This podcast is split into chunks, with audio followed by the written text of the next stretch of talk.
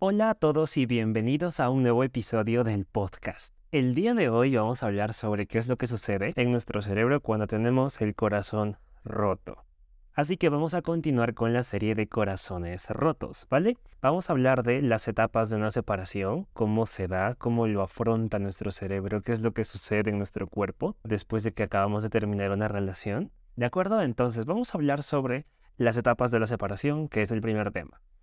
El duelo por la pérdida de una relación puede parecerse mucho al luto que sentimos cuando alguien ha fallecido.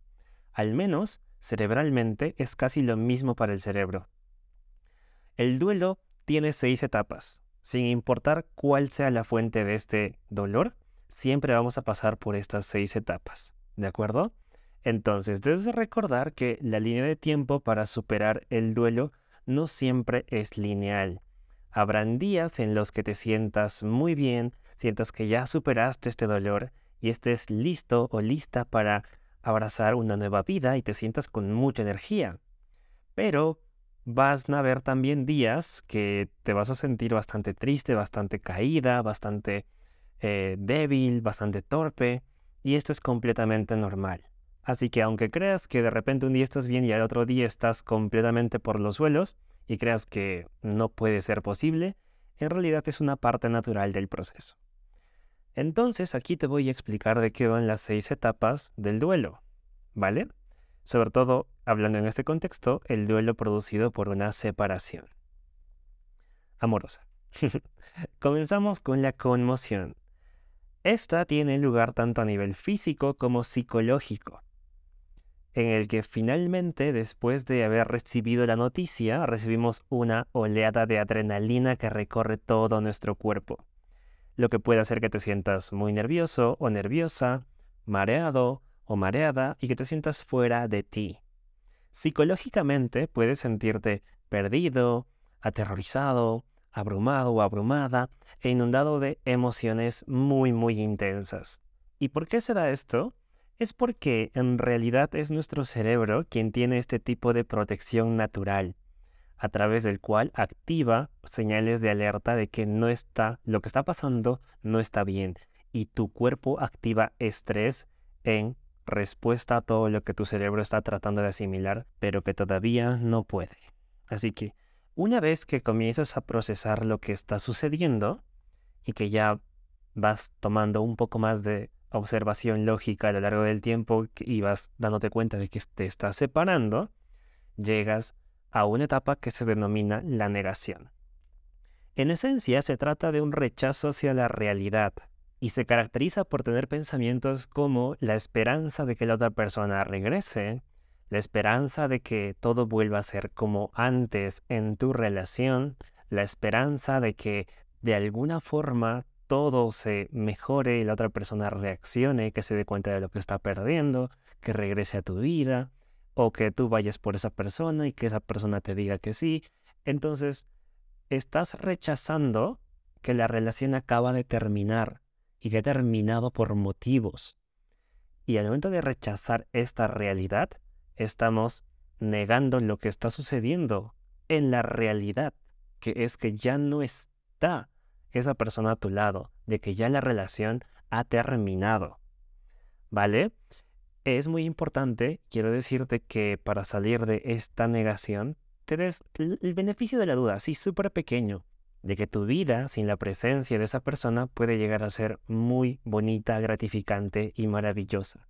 No te digo que lo creas al 100%, sino que te des el beneficio de la duda de que podría ser así si te abres a recorrer todo este proceso de duelo y de crecimiento, porque recuerda que una ruptura amorosa siempre nos va a traer una enseñanza, una semilla de crecimiento. De hecho, para eso están las relaciones, no necesariamente para ser eternas, pero sí cuando se acaban para crecer y hacernos evolucionar un montón. Así que ahora vamos a pasar a la tercera etapa del duelo, que es la depresión. Entonces, el primer paso para la sanación, quiero decirte que es la depresión, que es la tristeza, no la depresión clínicamente diagnosticada, sino más entendida como la tristeza. Es un momento en el que te sientes triste, apático, un poco torpe, todo te recuerda a tu ex y los momentos que compartieron. En esta etapa la inclinación natural puede ser aislarte, pero te recomiendo de que no lo hagas porque no lo necesitas, primero, y segundo, lo que más necesitas es estar acompañado de personas. Y si es que no tienes a nadie al lado, pues que en lugar de hundirte en la tristeza, pues que te impulses a aprender un poco más de ti, a, hacer prácticas de amor propio. Ya sabes que en mi perfil tienes un montón de prácticas de amor propio que te van a ayudar muchísimo. Entonces, es importante que no hagas esto. ¿De acuerdo? ¿Y por qué te digo que es el primer paso para la sanación? Porque ya no estás hundido en la negación, en el no aceptar la realidad, no aceptar que la relación terminó, seguir viéndote como el enamorado o enamorada de esa persona, eh, que tienes ese título o sintiéndote mal por lo que hace con su vida. No, te pones triste porque ya estás como que en un punto en el que dices, ok, la relación ha terminado. Wow, me pongo triste porque no lo quería, no me lo esperaba, me, me dolió lo que me dijo, me dolió lo que me hizo. Sí, pero puedo curarme, puedo crecer y puedo ser mejor. Esto no implica que esté feliz por lo que ha pasado, pero sí estoy triste y se vale estar triste. ¿De acuerdo? Entonces, vamos a pasar al siguiente, la siguiente etapa, que es la ira. Y pues es una etapa en la que la vida te parece injusta y abusiva. Te preguntas por qué te está pasando esto y tal vez incluso te moleste que tu pareja no parezca, tu expareja, digo, no parezca estar sufriendo tanto como tú. Y es que me vienen muchas personas, sobre todo en consulta, que me dicen es que Frank, ¿cómo esta persona después de dos semanas de haber terminado la relación ya está con otra? O cómo es esta persona que después de una semana que me terminó, ya publicó una foto con esta otra persona, con este otro chico, con esta otra chica, es que no lo entiendo, no, eso no hacía conmigo, ya llevamos tanto tiempo de relación y entonces puedes llegar a sentir bastante molestia, ira y rabia por todo lo que está pasando. Pero ¿sabes qué es lo bueno de llegar a esta etapa? Lo bueno es que esta energía que estás sintiendo, esta ira, es energía en movimiento. Y cuando nosotros nos sentimos con rabia, se nos hace mucho más fácil levantarnos, tomar nuestras cosas e irnos, que cuando estamos hundidos en la tristeza, que es mucho más difícil. En cambio, esta energía en movimiento puede hacer que te motives a realizar muchas actividades de amor propio que antes no habías tenido. Entonces, de la rabia también podemos sacar muchas semillas de crecimiento, puedes resurgir como un ave fénix y ser mucho más grande. ¿Vale? Yo he visto muchas personas usar la rabia para motivarse hacia adelante y después, en lugar de que nazca de este proceso doloroso, comenzó a convertirse en un hábito y cuando tú adquieres un hábito que te beneficia, que te fortalece, al final eso siempre es bueno. Así que vamos a pasar a la quinta etapa que se denomina la negociación.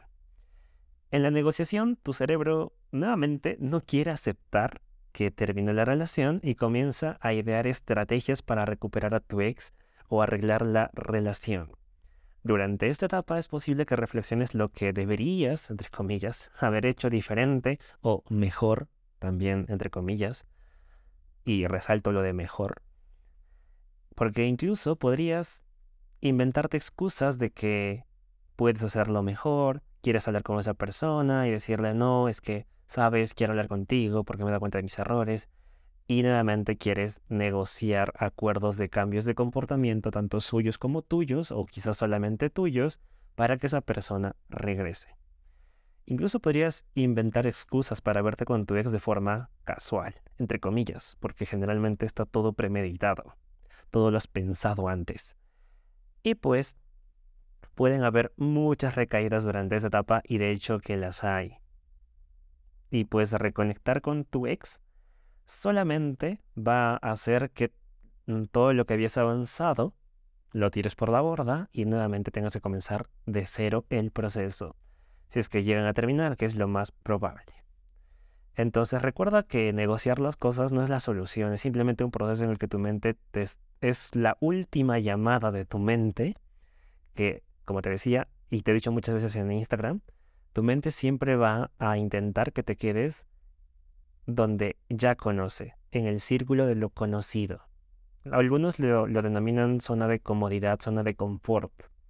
Pero yo sé que muchas veces, sobre todo cuando tenemos dependencia emocional, ni siquiera nos sentimos felices en ese lugar porque la otra persona no nos trata bien y pues decirle, decirle cómodo puede ser una palabra que no sea del todo apropiada ni adecuada. Entonces, eh, en realidad tienes que saber que tu cerebro, uno de los principales principios que tiene para mantenerte vivo, y subrayo lo de vivo porque no es felicidad, no, no está programado para hacerte feliz, sino para mantenerte vivo, es mantenerte dentro de lo que ya conoces. Y si te mantienes dentro de lo que ya conoces, para el cerebro esto es como que victoria, viento, te estoy manteniendo vivo. ¿Y qué es lo que ya conoce? Todo lo que ya se le hace muy familiar, tu cerebro siempre va a preferir lo familiar antes de lo nuevo, antes de lo desconocido, pues se le hace muy familiar la rutina que tenías con esa otra persona. Entonces por eso tu cerebro tiene que pasar por este proceso de negociación en el que esté evaluando siempre las cosas que podría ser mejor entre comillas, porque voy a decir siempre entre comillas, porque para tu cerebro es mejor quedarte ahí que conocer algo nuevo, que tener una nueva vida increíble, que motivarte, que trabajar en tu amor propio, porque ya lo conoce lo va a preferir.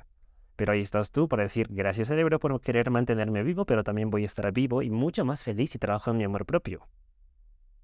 ¿De acuerdo? Entonces, para nosotros salir de la negociación debemos ser lógicos. Y generalmente entramos a este periodo este periodo de negociación porque queremos volver a lo familiar, cerebralmente hablando, y pues es súper importante que le demos luz a ese miedo que tiene el cerebro de ir a lo desconocido. ¿Y cómo le damos luz? Pues con motivos lógicos. Lo curioso de querer regresar a con tu ex es que te convences de que está siendo completamente lógico o lógica, pero en realidad solamente son emociones y miedos que tienes que no quieres que afloren, que no quieres sentir y que no quieres enfrentar.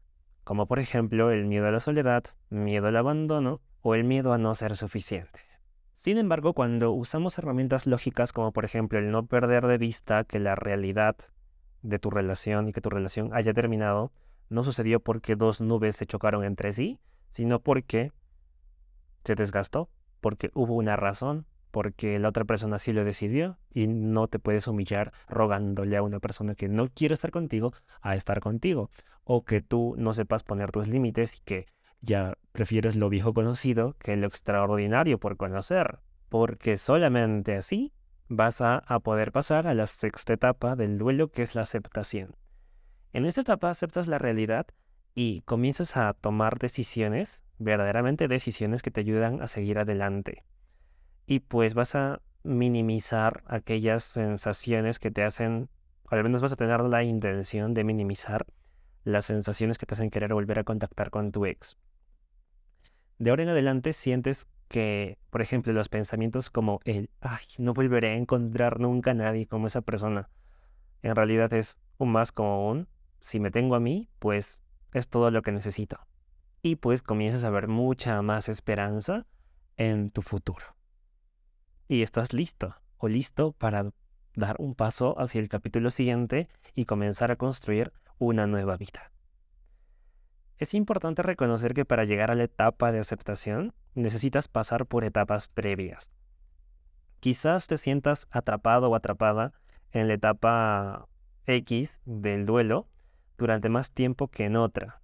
Y en ocasiones esa es una forma de aferrarnos a la relación, porque aunque estés separada o separado, todavía estás enojado o enojada con tu ex, negociando cosas mentalmente para volver a estar juntos, o quizás estás obsesionada con cuáles son los detalles de lo que salió mal, de lo que la otra persona entendió mal, de lo que tú deberías aclarar para que todo termine bien según tú, pero solamente quieres Mm, volver a contactar con tu ex para que te dé la razón o que tú quedes bien, que en cuestión de egos es solamente para quedar bien tú con la otra persona, porque contigo misma en tu interior no te es suficiente y ese es un claro ejemplo de cómo la opinión de la otra persona te sigue importando más que tu paz mental. Entonces debemos procurar pasar este duelo ayudándonos mucho de la lógica, ya que las emociones no tienen las respuestas para las emociones sino es necesario que se guíen por la lógica. Ahora, si te preguntas cuánto dura el duelo o cuánto es el promedio de duración, en realidad no hay una medida única para, todos, para todas las etapas en, en tiempos que duren, digamos, de dos a tres meses. No, no existe.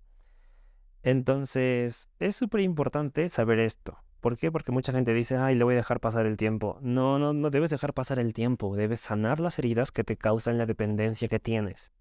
Es lo único que va a hacer que tus siguientes relaciones sean mejores.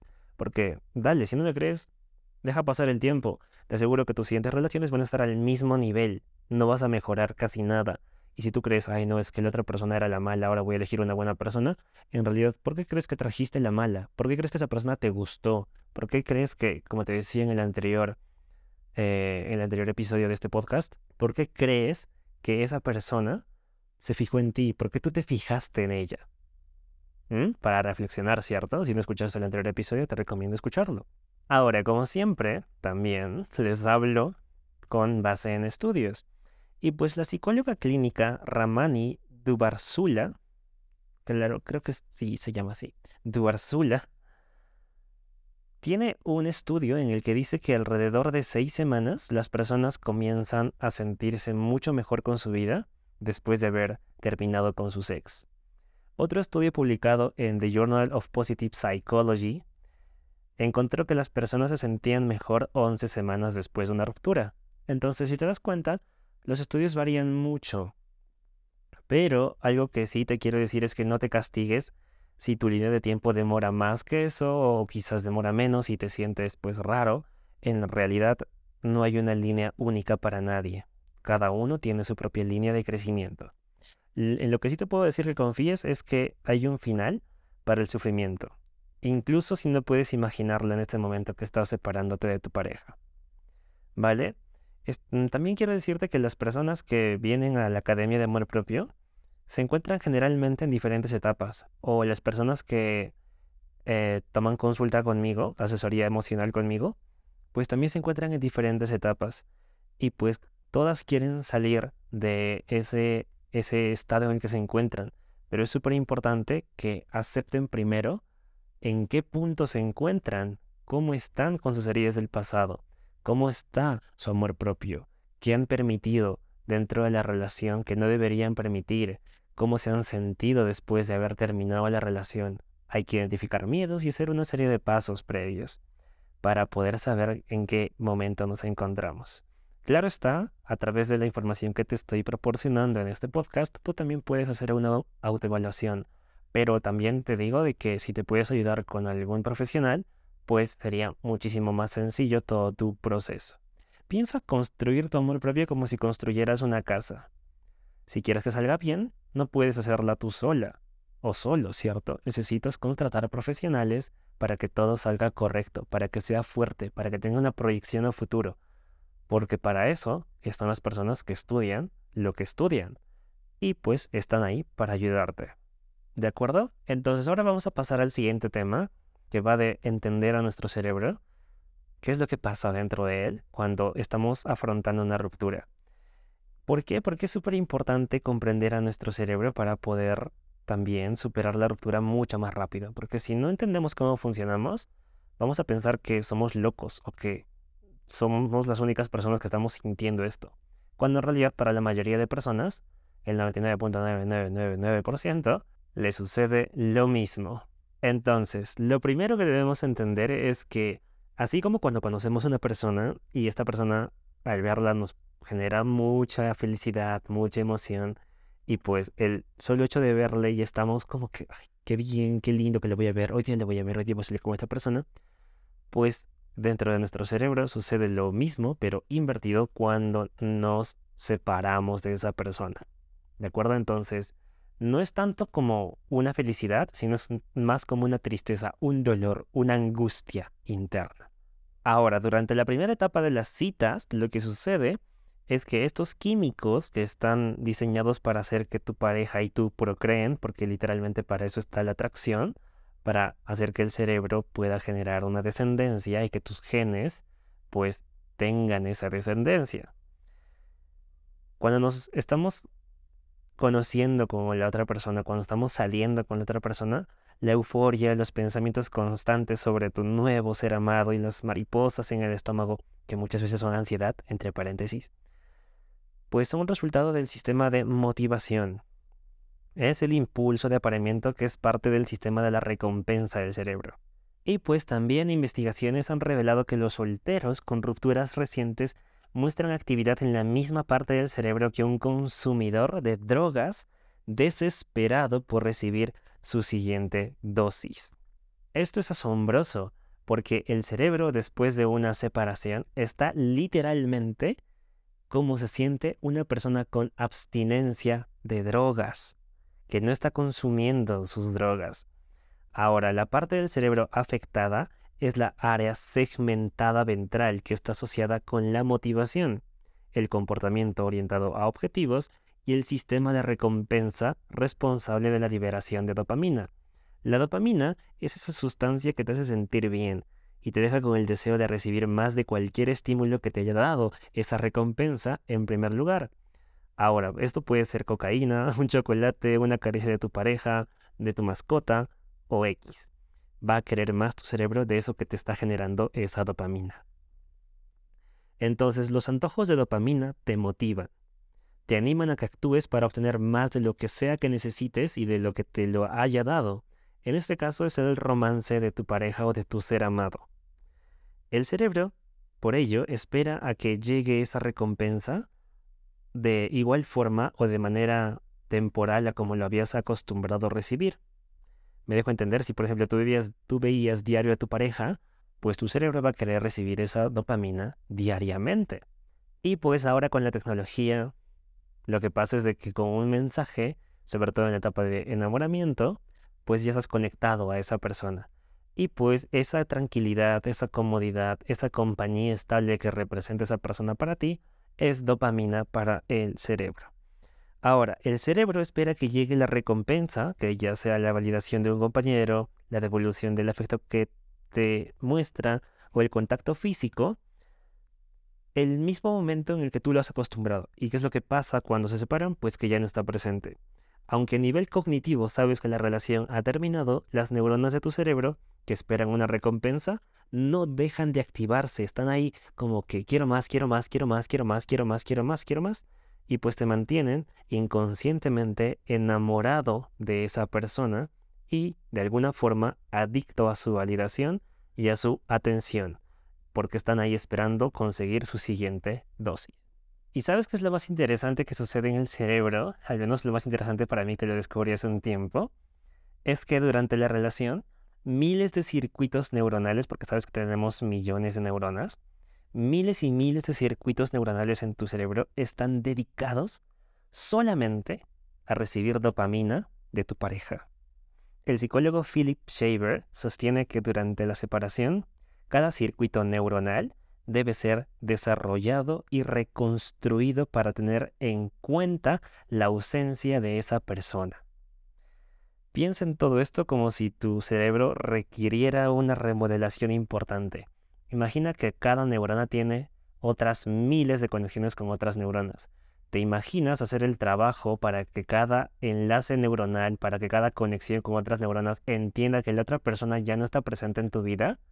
A esto es a lo que nos enfrentamos a nivel neuronal cuando nos separamos de una persona, ya que tu cerebro está acostumbrado a recibir dosis de dopamina a partir de las interacciones con tu pareja. Después de la pérdida de esta persona, tu cerebro no olvida de manera inmediata la sensación de esa dopamina y necesita aprender a vivir sin ella. Esto, naturalmente, lleva tiempo y cuando estableces contacto y miras los mensajes antiguos o te obsesionas en su actividad en redes sociales, lo único que haces es que estás activando esos enlaces neuronales que se estaban adecuando a la vida sin la presencia de tu pareja. Y pues en lugar de generarte una sola muerte de esos enlaces neuronales, te generas doble dolor y doble muerte de esos enlaces. Así que por eso es tan doloroso. Y el seguir teniendo contacto, ya sea a nivel virtual con tu ex, solamente va a prolongar el apego que tienes a tu ex. Entonces, ¿qué es lo que sucede cuando esos enlaces neuronales dejan de existir? Pues se denomina este proceso una poda sináptica, en el que las conexiones neuronales que ya no se utilizan son eliminadas y el cerebro puede entonces concentrarse en hacer otras nuevas. Por lo tanto, si dejas de tener contacto con el tiempo, esas vías neuronales comenzarán a debilitarse Y, aleluya, ya no estarás tan apegado, al menos necesitado o habrás abandonado el periodo de abstinencia en el que se encontraba tu cerebro y pues ahora puedes centrarte en nuevas cosas. Así que aleluya por la neuroplasticidad del cerebro. Es por ello que en redes sociales nunca me canso de decirles que el contacto cero es el mejor paso primero que podemos dar para poder trabajar en nosotros y centrarnos mucho más rápido en la sanación de heridas emocionales, en trabajar nuestro amor propio y sobre todo en reconstruir nuestra autoestima. Porque si no permitimos la poda sináptica, no hacemos que se concrete, siempre vamos a estar apegados a la identidad que teníamos con nuestra pareja, lo que creíamos que significábamos, pero ya no íbamos a estar ahí siempre en ese vaivén que no nos permite trabajar, ya que recuerda que si tú sigues pensando que eres algo de esa persona y sigues manteniendo esa identidad, entonces ¿cuándo vas a construir tu propia identidad? Recuerda que tu felicidad depende de ti. Y para trabajar en tu felicidad debemos construir una identidad que sea merecedora de ello porque hasta que no aprendas a recibir mucha felicidad en tu vida y sigas rechazándola porque estás ahí patinando con lo de tu ex, nunca vas a estar preparado para construir esa vida. Recuerda que eres tú quien decide cuán feliz eres o qué es lo que haces en tu vida. Nadie más tiene esa responsabilidad. Es por eso que el podcast se llama Protagonistas, porque como protagonista de tu vida, tú decides qué es lo que va a suceder en ella no eres la víctima, no eres de quien abusaron, no eres nada de eso. Decidimos qué vamos a hacer al respecto. Así que mi querido o querida protagonista, no dejes que la vida decida por ti, no dejes que nadie más decida por ti, porque tu felicidad es tu decisión. Y por último, espero que este episodio te haya gustado mucho y que te haya ayudado a sentirte mejor durante este proceso. Recuerda que vamos a estar sacando más episodios de cómo sanar un corazón roto y pues ah, no olvides darle cinco estrellitas a este podcast porque nos está ayudando a llegar a muchas más personas que no conocen de esta información. Recuerda que el que tú compartas este podcast puede ayudar mucho a alguna persona que se esté sintiendo mal y puedes aportar con un granito de arena a su felicidad y desarrollo. Así que antes de proceder a cerrar este episodio, quiero mandarte un gran abrazo y nos vemos la siguiente semana. Chao.